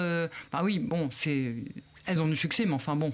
Ce sont des femmes. C'est pas vraiment du jazz, sans même euh, faire le lien. Donc, et on a en permanence, moi, dans mon enquête, euh, et je l'entends régulièrement, cette peur euh, légitime des femmes musiciennes d'être des femmes musiciennes. Elles veulent être des musi- musiciennes à part entière. Je veux être un musicien tout court. Enfin, il y a plusieurs expressions pour dire je veux pas qu'on m'a on me mette femme, parce qu'avec femme, il y a féminin, il y a fragile, il y a pas créatif, il y a passif, euh, enfin tous ces trucs euh, extraordinaires. Et bon, on a travaillé avec des collègues sur la critique d'art et dès qu'on utilise ces catégorisations féminines, on dénigre derrière, on dévalorise. Donc ça, c'est un premier niveau. Puis un deuxième niveau dans ta question, que j'aborde dans la postface, il est d'autant plus difficile de travailler sur l'égalité femmes-hommes que l'on pense que le talent va- vaincra. Donc le talent doit être de se faire en dehors des origines sociales, en dehors de- du sexe, en dehors euh, de, de la sexualité, en dehors de tout ce qui nous caractériserait, qui ne serait pas l'art. Donc effectivement, pourquoi moi, membre d'un jury, moi, euh, membre d'un journal, moi, producteur ou productrice, devrais-je porter euh, cette pensée politique qui n'a rien à voir avec l'art, voire qui va dénigrer l'art, qui va dénaturer? Bah, Si je me commence à m'intéresser à mettre plus de femmes que d'hommes, euh, il y a plein d'hommes ta- talentueux qui vont disparaître. Si elles sont bonnes, eh, si elles sont de qualité, si elles, sont, euh, elles le méritent, elles vont finir par émerger. Donc il y a cette croyance très fortement installée, pas seulement dans le jazz, dans l'art de manière générale, qui est que euh, le talent vaincra. Sauf que ce que montrent euh, les enquêtes, c'est que c'est tellement dur que si on en rajoute encore une louche de dureté, ben, on perd beaucoup de gens sur le chemin. Donc ceux ou celles qui ont plus de ressources économiques, ceux ou celles qui ont plus de capacité à être euh, louangés dans les journaux, ceux ou celles qui ont la capacité à avoir des, des- des- à monter sur des podiums, tendent à se maintenir parce que parce que pour garder la persévérance, la rage, etc. Il faut aussi un peu de reconnaissance, un peu d'argent, un peu de. Euh, Il faut pas juste. euh, on vit pas que d'amour, d'eau fraîche et de la, de la persuasion euh, pendant 50 ans qu'on est un génie. Enfin, c'est- Mm. voilà. Il y, a- il y a quelque chose de plus. Il y a aussi quelque chose de social dans euh, la construction même qu'on peut avoir de soi Mm. et de son image de soi. Mais parfois le, le talent et la rage euh, vainquent ensemble et c'est le cas avec euh, Joël Léandre. On va écouter un autre extrait de ta discographie récente Joël. C'est un duo euh, que tu as fait avec Phil Minton, c'est paru chez Foo Records, Euh, il me semble c'est l'an dernier que c'est sorti. Ouais. Donc euh, le beau label de musique improvisée de Jean-Marc Foussa. C'est euh, 6, lance. On va écouter un petit bout parce que ça dure 31 minutes donc si on a encore du temps on, va, on va devoir chanter ça, on en est désolé. Donc silence de Joël Léandre et Phil Minton.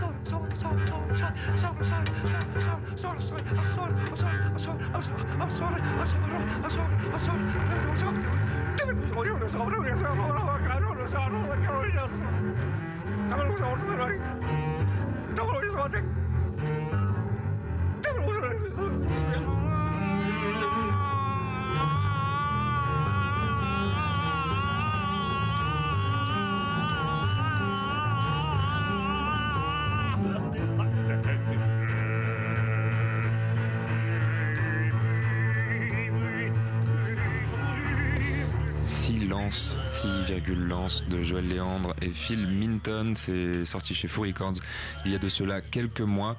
Et, euh, et on vous conseille de, de, vous ruer sur cet album, comme sur tous les albums de Foo Records, et où on, un catalogue où on te retrouve beaucoup, Joël. Oui, oui, très fidèle à mon travail, comme on regarde, comme voilà. Heureusement voilà. qu'il y a ça. Heureusement qu'il y a ces labels oui, indépendants, oui. effectivement. Et euh, puisqu'on parle de labels, euh, on va Eh ben, maintenant on- voir la politique, voilà, des, euh, des labels par rapport à cette question. Donc pour illustrer cette thématique, j'ai choisi un label américain qui s'appelle Rosetta Records, qui est un label qui a été créé en 79 et dont la politique éditoriale était liée au féminisme et à la culture afro-américaine des white women, comme disait la fondatrice du label. Donc je vous propose trois portraits en noir et blanc de femmes de caractère, une universitaire blanche engagée dans le mouvement féministe et deux chanteuses de blues qui connurent le succès mais qui sont aujourd'hui malheureusement oubliées. Alors on va commencer par la fondatrice qui s'appelle du label hein, qui s'appelle Rosetta Reitz. Parcours vachement intéressant. Elle était née en 24, elle est décédée en 2008. C'était une New-Yorkaise, prof d'université, qui avait ouvert une librairie à Greenwich Village et donné des chroniques au Village Voice. Et elle s'est fait connaître comme théoricienne de la seconde vague du féminisme au début des années 70 avec son livre, que j'ai pas lu, hein, je vous avoue, Ménopause au Positive Approach. Une approche qui se situerait dans la perspective de la pensée féminine et non selon une approche euh, strictement médicale. Bon, c'est pas pour ça qu'on parle d'elle, hein, elle a surtout lancé un label en 79. C'est un catalogue qui, en une grosse décade, va compter 18 albums et un film. Et tous euh, ces disques sont en relation avec les chanteuses de blues ou des musiciennes de jazz. C'est un beau catalogue où la fondatrice prend aussi en charge la sélection des artistes, la rédaction des livrets et le visuel euh, des albums. Dans le catalogue Rosetta Records, on va retenir Georgia White, qui était une très très bonne chanteuse de blues. Un LP de l'Internal Sweet Art of Rhythm, c'est une formation de jazz uniquement composée de Nana, euh, 16 femmes afro-américaines. C'est quand même un big band qui va se produire au Savoy Ballroom et à l'Apollo Theater en 42, mais essentiellement devant un public euh, noir. Et c'est resté quand même relativement ignoré des médias blancs, même s'il y avait euh, pas que des noirs, euh, que des afro-américaines dans, dans- l'orchestre. On va relever aussi au passage qu'il y a eu pas mal d'orchestres afro-américains dès 1894, que Lynn Armstrong avait quand même en 32 monté un orchestre uniquement féminin, et Georgia White, dont j'ai parlé, la chanteuse de blues, avait également monté euh, un groupe uniquement féminin sur une veine bluesy. Autre référence à retenir, c'est l'album Min Mother Independent Women Blues qui regroupe 16 femmes à l'autorité naturelle qui chantent l'amour, mais qui chantent aussi euh, l'adversité et l'absurdité de la vie. C'est, je passerai un titre de cet album que j'aime beaucoup. Euh, petit rappel euh, de 1920-1940, le blues vocal, il est essentiellement féminin. Il y a des hommes qui chantent, mais ils ne sont pas enregistrés. Les stars, bah, je vous donne des noms, hein, mais vous les connaissez, Bessie Smith, Marinette, Victoria Spivey. Tout en commun d'être issus des tournées de vaudeville et du music hall, et bien qu'elles viennent du monde rural, c'est un blues revu et corrigé par l'entertainment qu'elles proposent. Elles ont peu de rapport, donc, comme je le disais, avec leurs homologues euh, masculins. Leur vie est similaire à celle des artistes blanches du cinéma et de la chanson. Train de vie fastueux, vie sentimentale tumultueuse, et puis une femme misérable. Sauf pour Victoria Spivey, qui a créé un label d'ailleurs, Victoria Spivey. Le son est dégueulasse, elle n'avait pas beaucoup de tout, mais... année, en quelle année Dans les années 60, euh, autour de Bob Dylan, toute cette époque du folk, elle a enregistré beaucoup, elle a enregistré des chanteurs de blues aussi. Marie Williams, c'était quand même euh, début des années 60. Oui, non mais euh, Victoria Spivey, elle, elle était âgée à cette époque-là, elle a quand même eu le courage, elle était, elle était vachement connue, hein, Victoria Spivey. Elle était actrice de cinéma aussi. hein. Euh, Alléluia, euh, le film, je ne sais pas si vous l'avez vu, elle joue dedans. Aida Cox, euh, qui fut parmi les premières à imposer le blues sur scène, était classée parmi les queens de l'époque, mais elle ne colle que partiellement à l'image parce qu'elle était une femme réservée, toujours digne et attachée à son art. Elle réclamait de bons musiciens pour l'accompagner, comme on pourra le vérifier dans l'illustration qu'on va passer, qui s'appelle White Women Don't Have the Blues. Elle est quand même accompagnée par Coleman Hawkins au sax ténor, Royal Ridge à la trompette, Samir Price au piano, Millington à la basse et Joe Jones à la batterie. De cet enregistrement, elle avait 72 ans, ce qui, dans les années 60, était quand même euh, déjà un âge un peu avancé. Elle disparaîtra six ans plus tard et elle sort de la retraite en choisissant un répertoire de ses chansons préférées. Elle ne cherche pas à coller au son des années 20 qui fit son succès.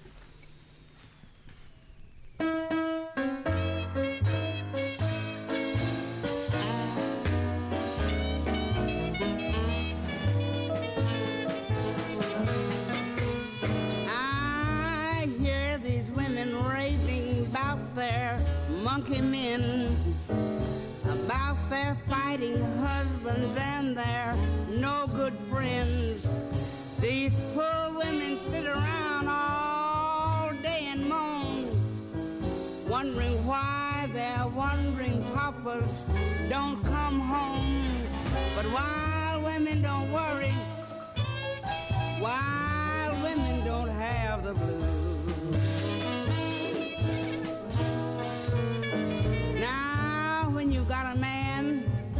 Ever be on the square. Because if you do, he'll have a woman everywhere. I never was known to treat no one man right. I keep on working hard both day and night because while women don't worry, while women don't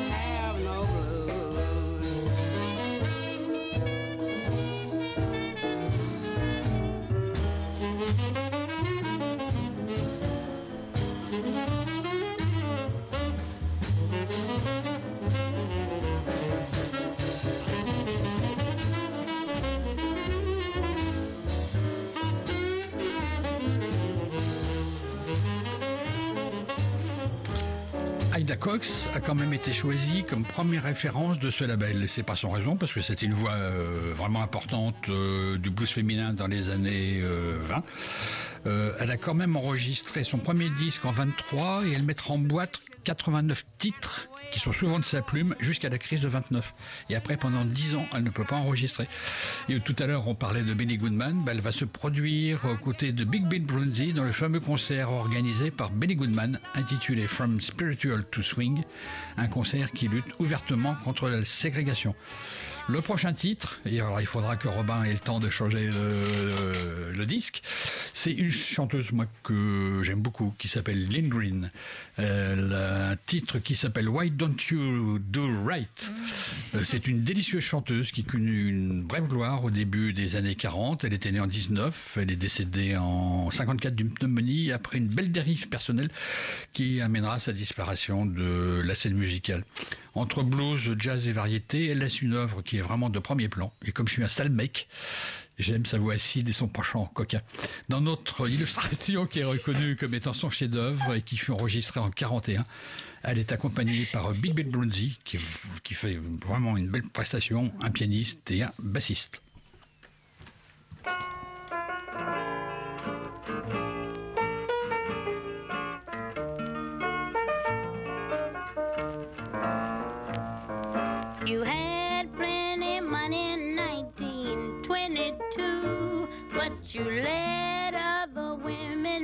Women make a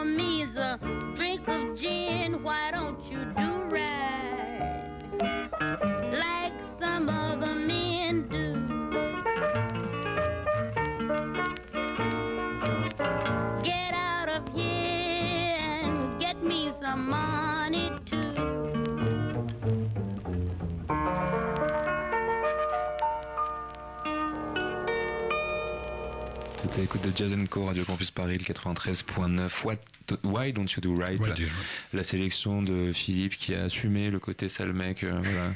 Balance ton porc, tout ça.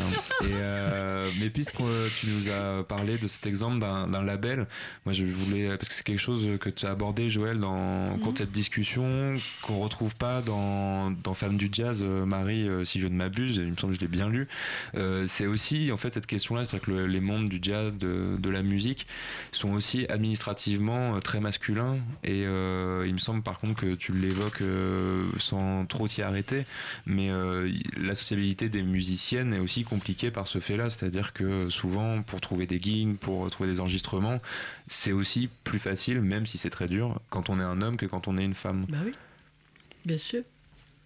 Et euh, du coup, est-ce que toi, dans ton expérience, euh, comment ça se passe en fait, euh, cette difficulté-là que le public voit encore moins que celle des, euh, des musiciens, on va dire, et musiciennes? Écoute, je suis mal placée parce que où j'ai une chance, où je suis vraiment en colère, où j'ai vraiment une grande gueule depuis tant d'années, le tout, c'est le tout. je connais pas un bassiste. hein, tu connaissais la colère de Mingus, ouais. c'est un homme en colère. Donc là, il y a une dame en colère. J'ai jamais eu de problème ou trop de problèmes de persuader ou de rencontrer ou de jouer au travers des groupes, évidemment tout ça sont des rencontres, des musiciens, musiciennes, et de produire ou de faire entendre. euh, J'ai du mal à dire ma musique. J'ai euh, cette musique, ma musique, je sais pas, c'est difficile de parler de ça. Donc j'ai beaucoup produit et j'ai des grandes fidélités de, labels anglais, euh, américains, canadiens, japonais, la polonais, euh, depuis 4-5 ans, euh, les polonais même. C'est un truc bizarre. Euh, et c'est ainsi, donc j'ai produit, c'est pas le fait de produire, euh, ça serait ridicule. Je pense que si la musique est bonne, si les groupes euh, euh, et le résultat, de, pas que de rencontres, parce qu'il y a des fidélités sur 20 ou 30 ans avec euh, tout au moins euh, cette discographie qui est assez énorme chez moi. Euh, cette musique-là, cette musique créative, comme disait Braxton, avec qui j'ai enregistré deux disques même, Anthony, qui a voulu jouer avec moi, et tant d'autres, c'est pas le sujet. Euh, il faut que ces musiques-là sortent. Parce qu'au fond, l'improvisation, qui est un sujet très proche, un peu école buissonnière du jazz, c'est une musique orale, c'est l'oralité. Sinon, nous n'avons en face que la musique savante. Et moi, j'ai joué la musique savante, beaucoup. Et été fatiguée de ce savoir égal pouvoir. Certains l'ont écrit. Et ce pauvre, ou cette pauvre musique simple, populaire. Parce que La musique du jazz est une musique euh, euh, populaire. hein. Elle est devenue peut-être savante par la suite. Il y a eu ce grand exemple de conservatoire de musique classique en face, dont vous vous rendez compte, de Great Lady en face, il fallait bien. Donc, j'ai pas eu, pour revenir au sujet, de soucis euh, parce que est-ce que c'est mon travail, cette musique que je propose depuis tant d'années, de trouver et de jouer et continuer à enregistrer Mhm. beaucoup parce que je suis très pro prolifique, je sais pas si on dit ça comme ça, ou prolixe, non prolifique. Euh, cette musique doit sortir. Sinon, on est envahi par les musiques institutionnelles. Et la création n'est pas l'institution. La création, c'est peut-être ce qui se passe en coin, comme je te dis dans mon livre à- voix Mm. basse, au fin fond d'une petite galerie, et il y a deux potes ou une potesse qui froisse du papier avec un clarinettiste qui joue, qui va créer. C'est ça la création. Et on est sinon à envahi par cette musique de, oui, que j'appelle savante, qu'on appelle savante. Euh, et c'est- drôle parce que par exemple la Gema, qui est la sœur jumelle de, de la SACEM, il y a des différentes hiérarchies. On est envahi de hiérarchies, n'est-ce pas? Alors vous avez la musique savante où les musiciens et compositeurs sont beaucoup plus payés que la mu- musique jazz, qui est musique populaire, et où le taux euh, de, du, du minutage, j'oserais dire, euh, est moindre. Donc, toutes ces toutes petites sortes comme ça fait que euh, je- je- je- je- j'ai ce porte-drapeau, ou je ne sais lequel, de vraiment faire entendre, euh, de jouer, de rencontrer ces musiques de création. J'aime beaucoup, beaucoup, vraiment. C'est Bah, politique d'ailleurs. Nous aussi, on aime beaucoup, beaucoup. Et, euh, et Marie, dans tes recherches, Alors, c'est. la manière en fait dont, dont- dont on travaille en tant que sociologue, c'est de, et moi, moi particulièrement dans ma manière d'aborder la question des rapports femmes-hommes, c'est de partir du marché, enfin du marché du travail d'une certaine manière. C'est-à-dire qu'on prend premier chapitre dans le livre dit qu'est-ce que c'est être musicien ou musicienne de jazz? Que je sois un homme ou une femme, comment je fais pour en vivre, comment je fais pour euh, me maintenir, comment je fais pour construire ma réputation, comment je fais pour euh, arriver à faire ma musique et à exister en tant que musicien et musicienne. Et ce qui apparaît, c'est que dans le jazz, ce qui est différent du rock, qui est différent du rap, qui est différent de- des arts visuels, donc à chaque fois il faut refaire le travail de mes collègues qui travaillent sur la littérature, dans le jazz, ce qui est au cœur du marché du travail, c'est les autres musiciens et les autres musiciennes. Je dis pas que c'est pas important d'être programmé dans un festival ou dans un autre. Je ne dis pas que c'est pas important d'avoir de temps en temps un, un agent. Pour certains ou certaines, ils vont même aller jusqu'à avoir un, agent- un agent, une agente. Ça peut même être sa compagne pour, ce, pour certains, rarement pour certaines. Mais ce qui va être d'abord important, c'est que dans l'année, je peux travailler avec mon groupe comme leader en partie, mais je peux pas vivre seulement du groupe dont je suis leader. Et euh, ce qui va être important, c'est qu'on m'appelle comme side woman, euh, sideman sur des projets des autres. Et chacun et chacune a en charge, entre guillemets, la capacité à produire un disque. Avec, en plus, aujourd'hui, avec Internet, c'est devenu pas nécessairement la chose la plus difficile à faire. Il y a des labels indépendants, il y a des labels euh, moins indépendants, mais ouverts. Et il va falloir que je trouve éventuellement euh, des studios, que j'arrive à motiver ou à, à donner envie à des gens de travailler avec moi en écrivant la musique, etc. Mais il faut aussi que moi, j'ai d'autres gens qui me disent, Eh ben, c'est moi qui fais ce job-là, euh, j'ai mon groupe, on est programmé une de fois dans l'année, ou cinq fois, ou vingt fois, euh, on a une tournée, etc. Et c'est là que se joue la différence entre femmes et hommes. Elle se joue finalement... euh, c'est pour ça que c'était étonnant aussi ce qui s'est passé avec les victoires de la musique, parce que c'est finalement pas là que démarre l'histoire. Et là, tout d'un coup, on a des chroniqueurs de jazz qui se font comme font les musiciens de jazz. Ils oublient que des femmes existent.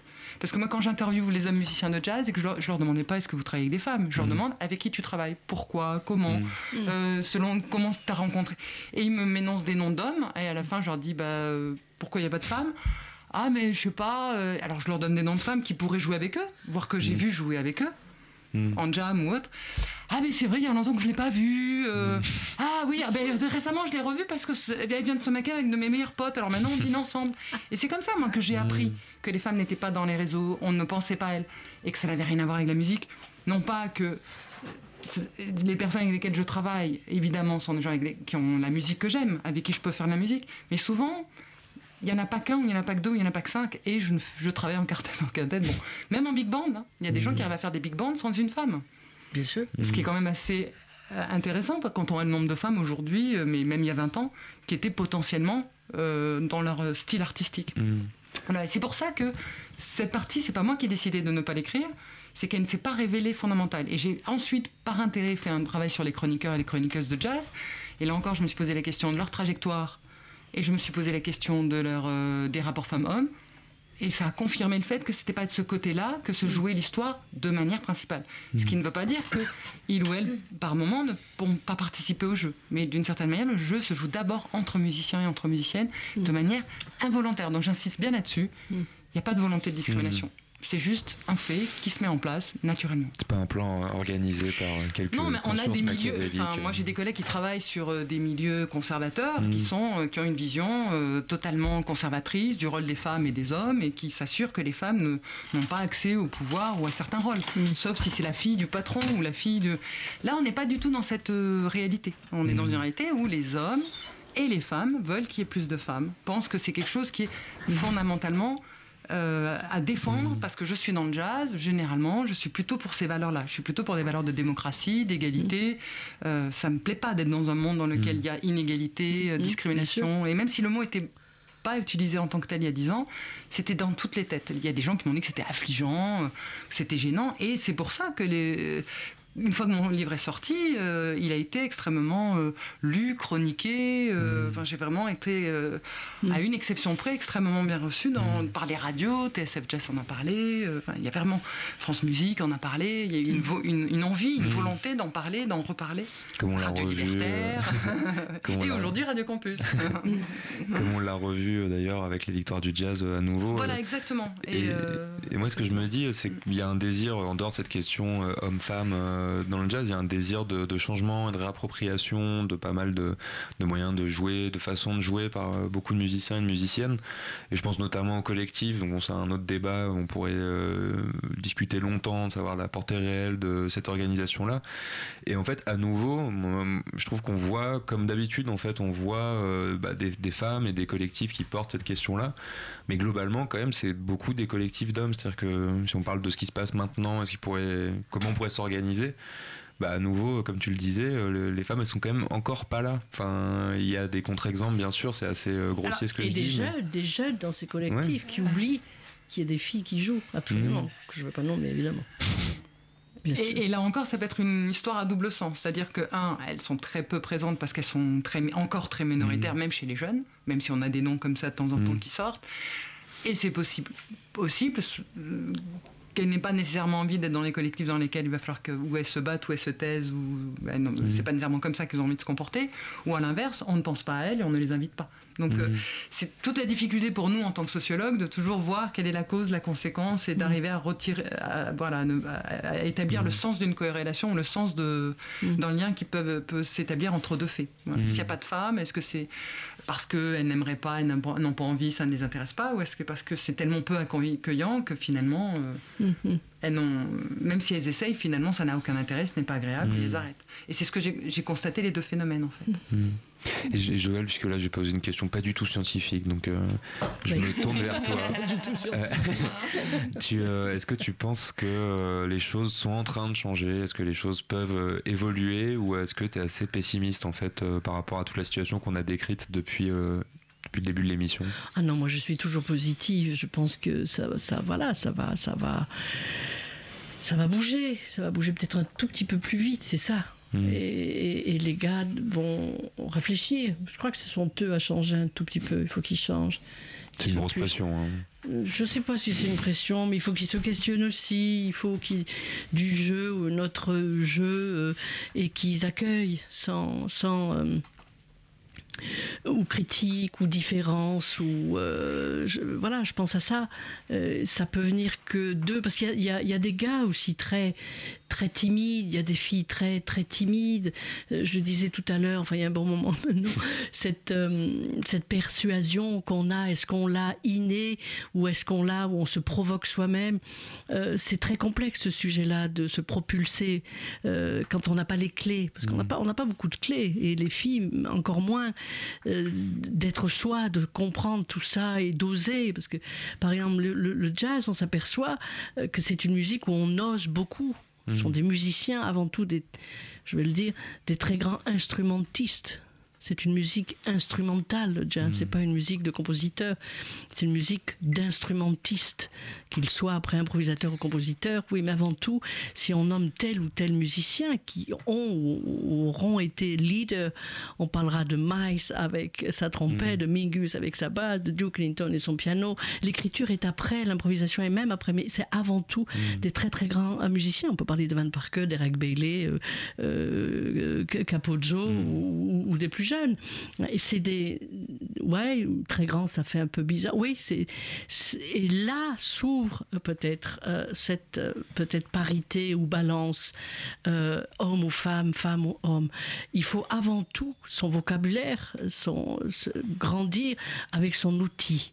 Mais c'est le fait même de toute euh, réflexion, que ce soit un peintre ou un, un carpentier, comme on appelle ça, celui qui fait des armoires. Il faut qu'il connaisse tous ces outils, un ou une.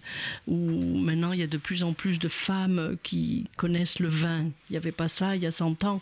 Donc, c'est des filles et des gars qui ont bossé. Donc, je ne fais pas la différence. Donc, je reste positive. Bien sûr, on peut rester que positive euh, pour demain. Euh, mais je pense très sincèrement qu'il faut que les gars soient plus accueillants.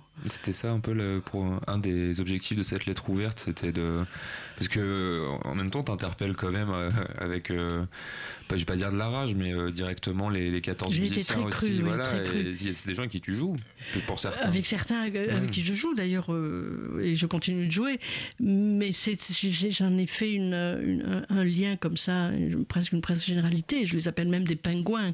les pingouins avec leur perruque euh, du, des siècles passés, tellement que c'est antique cette histoire-là, que c'est plus possible de voir ça. Euh, Il y avait une certaine colère, et j'ai osé le dire.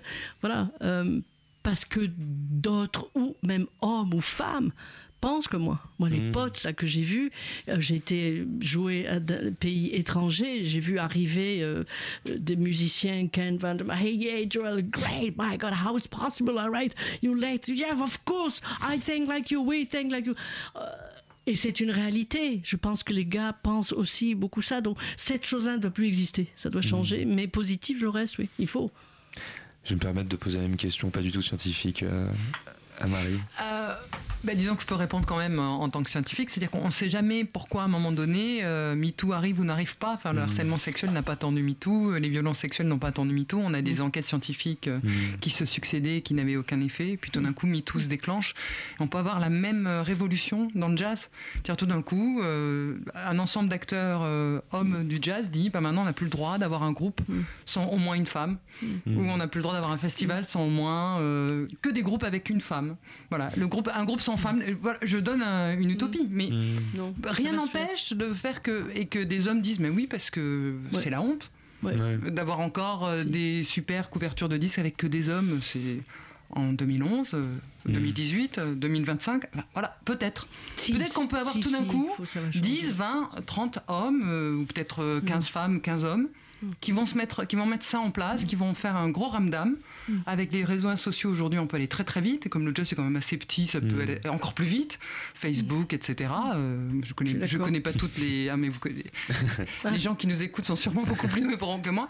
Ça peut arriver en un an, comme ça peut arriver en dans 10 ans, on peut refaire la même émission. Mm. Vraiment, les deux sont possibles. Bon, et ça, c'est- le sociologue est strictement ou la sociologue est strictement incapable de le prédire. Oui, non, bien Ouais. sûr. Mais... On peut juste dire que c'est possible. Mais en tout cas, euh, ce serait pas avec plaisir qu'on ferait cette émission dans 10 ans, mais ce serait avec plaisir qu'on vous réinviterait, entre autres pour écouter euh, les nouveaux albums qui vont sortir de Joël Léandre. Là, on va écouter ton duo aussi très récent avec Jean-Luc Capozzo, grand trompettiste que tu as cité tout à l'heure dans ta série des grands musiciens. Euh, c'est un live aux instants chavirés enregistré en 2009, euh, Joël Léandre et Jean-Luc Capozzo.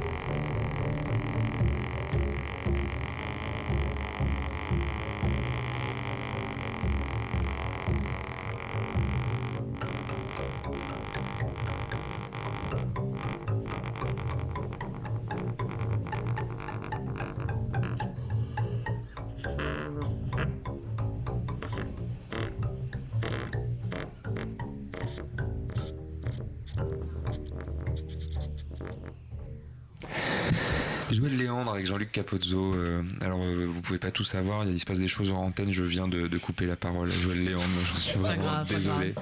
Et, euh, mais on a bien apprécié la musique et, euh, surtout, on peut l'apprécier en live parce que ces musiques-là, elles sont, euh, elles sont à voir aussi.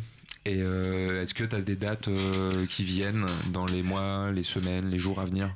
J'ai que quelques dates. J'ai une date le 24 juin où je donnerai un solo, contrebasse, dans une petite galerie magnifique où il y a beaucoup, beaucoup d'activités comme ça de, création. C'est la galerie US, H-U-S, et c'est à Montmartre. Je ne pourrais pas dire, vous trouverez ça sur Internet. Donc c'est pour moi un gros bout de donner un solo. J'ai presque plus l'âge de ça, parce que ça demande une immense, ouais, ouais, une immense énergie de jouer une heure de cette grosse machine. Et puis après, j'ai un festival où justement je jouerai en duo. On a ce duo depuis de très longues années, Jean-Luc et moi, le 17 août. Ça va loin. Puis entre-temps, je travaille avec le chorégraphe Joseph Nal, j'irai en Grèce, on est en tournée, des choses comme ça. Mais j'ai beaucoup, beaucoup joué là, à mars, avril, mai. Tu vas te reposer. Ah, c'est, voilà, le nombre de pays et tout ça, et les voyages, et les ports des bas, là-bas. Alors là, c'est bien, juin, c'est calme. J'ai deux petites choses. Donc le 24 juin, venez nombreux. Et des albums peut-être?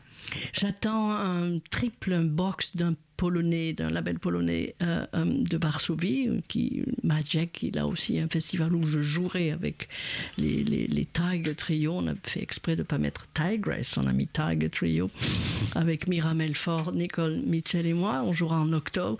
Et ce Majek sort, quelle joie, j'ai une grande joie. Je suis très très très touchée de fidélité, mais de, de, de respect, de plein de choses, de plein d'amour. Tiens, voilà, il nous en faut beaucoup. Ou un box où ça s'appelle Strings Garden, qui doit sortir d'ici une semaine. Donc trois duos, contrebasse, contrebasse, violoncelle, contrebasse. Je pourrais mettre la contrebasse avant, tiens, contrebasse et violoncelle, et contrebasse et violon. Avec aussi Théo chez Cali, Mm. euh, Gaspard Klaus au violoncelle et Bernard Santa Cruz Mm. à la contrebasse. Donc ça, ça sort d'ici une dizaine de jours. Plutôt du beau monde. Et euh, de toute façon, toutes ces informations seront disponibles sur euh, le site de la radio, le www.radio-campus, il me semble, .org. euh, dans l'onglet Jazz Co. Et euh, on pourra y mettre d'autres informations comme euh, Marie il me semble que tu as une table ronde pour les Parisiens Ah les oui, Parisiennes oui pour les écoutent. Parisiens et les Parisiennes, en fait, on a sorti un ouvrage collectif avec Delphine Naudy et Marie Loncini et un ensemble de, de collègues venant de différents pays sur le genre dans la critique d'art cette fois, en danse, en Grèce, on, on est allé dans, en Autriche, on a des cas de, sur, di- sur la- le jazz évidemment, mais aussi sur le rap, sur la musique grecque, on a un ensemble de cas. Et donc on fait une table ronde dans laquelle il y aura deux journalistes culturels et euh, Farassé et euh, le deuxième nom m'échappe, donc je vais pas le donner. euh, et euh, trois, trois scientifiques qui vont venir discuter de tout ça à l'IRESCO jeudi 14 juin à 17h. Et si vous voulez avoir toutes les informations précisément, vous allez sur le site de l'IDHES, E qui est le nom de mon laboratoire de recherche. Euh, Paris, hein, CNRS. Donc IDHES, E vous tapez ça sur Google et vous devriez trouver, euh, ou sur tout autre moteur de recherche, vous devriez trouver l'adresse exacte de l'IRESCO et le lieu, la salle, je crois que c'est 159 à l'IRESCO. et puisque tu l'as tu l'as dit euh, ton livre euh, il est un peu essentiel quand on s'intéresse à ces questions là dans le jazz en France. Est-ce que euh, peut-être qu'il va y avoir de nouvelles recherches pour le grand public en dehors de tes parutions universitaires? Est-ce que tu prépares des, des choses sur le jazz ou d'autres choses qui pourraient intéresser les auditeurs et les auditrices? Euh, à court terme, non. non? Bon À court terme, non. Mais vous pouvez lire le livre. il est dans toutes les bibliothèques. Il est toujours d'actualité. Et il semblerait qu'il est toujours d'actualité. Voilà, dix ans après, il est toujours d'actualité à tel point qu'on fait des émissions. Je rappelle le titre, Femme du jazz, de Marie Buscato, qu'on a eu le plaisir de recevoir avec Joël Léandre pendant ces, euh, ces deux heures. Et c'était pas trop, deux heures. Je crois qu'on n'a même pas commencé à égratigner le début du sujet. Euh, et Il y a plein d'autres choses qui sont dans le livre, qu'on retrouve euh, dans tes interviews, tes disques, etc. Donc je, je vous enjoins à, à vous ruer sur ce livre qui vient d'être, euh, qui vient de reparaître. C'est au CNRS édition. Voilà, je, on- je vois beaucoup nos auditeurs, nos auditrices à se ruer. Et euh, on se dit au revoir euh, là, dans l'émission, euh, enfin l'émission de Jazz Co, euh, dans cette grille exceptionnelle du mois de juin qui fête les 20 ans de Radio Campus, reviendra le 26 juin à l'Anigra en direct. L'Anigra, c'est à Arcueil. On organise un concert avec des musiciens qui ont en gros 20 ans, puisque le thème du mois de juin, c'est le thème des 20 ans. Donc euh, soyez nombreux, c'est à 8h à l'Anigra, à Arcueil. Euh, le mieux, c'est de venir directement, mais vous pouvez aussi l'écouter du coup sur le 93.9. Ça dure jusqu'à 11h, 23h. Le 26 juin, sinon, il y a pas mal d'animateurs, animatrices, chroniqueurs, chroniqueuses de cette émission qui seront présents le 22 juin pour une sorte de grand raout de tous les euh, participants aux émissions musicales qu'ont voulu de la grille de Radio Campus. C'est Olivier qui qu'on embrasse qui organisera cette émission-là, c'est le 22 juin. En attendant, euh, stay tuned sur euh, le 93.9 Radio Campus Paris. On remercie Joël Merci, d'être merci venu. bien. Merci beaucoup. Et Merci à Marie. vous. Merci Mer- beaucoup. Merci à vous et Robin Ferrari, l'inimitable réalisateur encore impeccable de cette euh, émission Jazz Co. Bravo. Et, euh, et on se retrouve euh, donc le 26 juin. Il y aura sans doute Hélène aussi qui sera là et Philippe, que je remercie. Je remercie beaucoup de gens. Je me rue sur ces remerciements. Merci Et Pierre. on vous laisse avec Madeleine et Salomon. C'est Clotilde Rulot et Alexandre Saada qu'on a reçu il y a trois ans, qui avait fait un très bel album, A Woman's Journey, qui euh, rend hommage aux femmes, musiciennes ou non, dans un album qui était assez magnifique. Donc on, écoute Flowers, chanté par Clotilde Rulot et interprété au piano par Alexandre Saada pour se dire au revoir. Ciao.